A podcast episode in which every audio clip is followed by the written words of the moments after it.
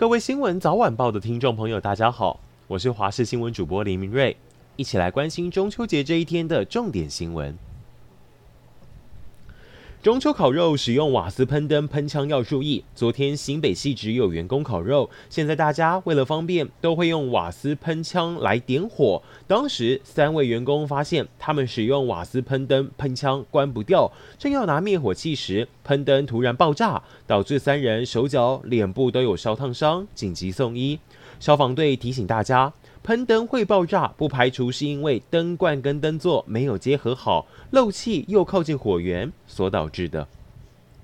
亚运佳绩，中华健儿再夺金，台湾围棋选手许浩红摘下我国史上首面亚运围棋金牌。他的爸妈分享，许浩红从小智力过人，五岁就开始学棋，十一岁时在世界智力运动会拿下银牌，家中摆了从小到大参加围棋比赛的奖杯。不过训练过程很辛苦，曾经他为了练棋，每天从新竹通勤台北，这回更是击败世界排名前三的围棋强敌，才夺下金牌。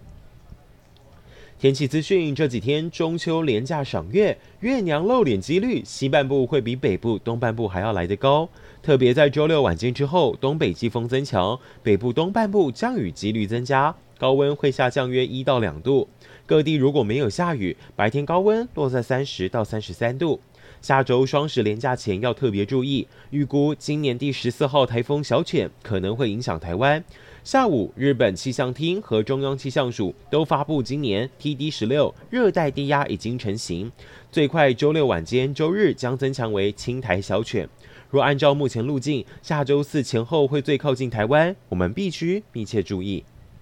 连假出游，各地人山人海。小琉球预估在廉价首日将涌入超过两万人登岛，不排除破单日登岛纪录。